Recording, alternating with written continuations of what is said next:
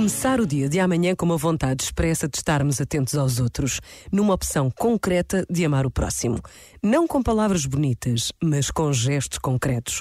Não por causa de coisas grandes, mas a pensar nas mais pequenas. Estar atento aos filhos quando os deixamos na escola, estar atento aos pais que passam os dias sozinhos, estar atento à colega que deixou de almoçar connosco, estar atento no trânsito, porque nem todos conduzem com destreza, estar atento na fila do supermercado. São tantas e tão concretas as situações diárias que nos podem motivar a um gesto de proximidade, de cuidado, de atenção ao outro.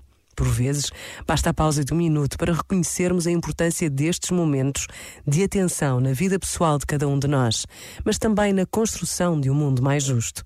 E Deus conta conosco. Pensa nisto e boa noite. Este momento está disponível em podcast no site e na app.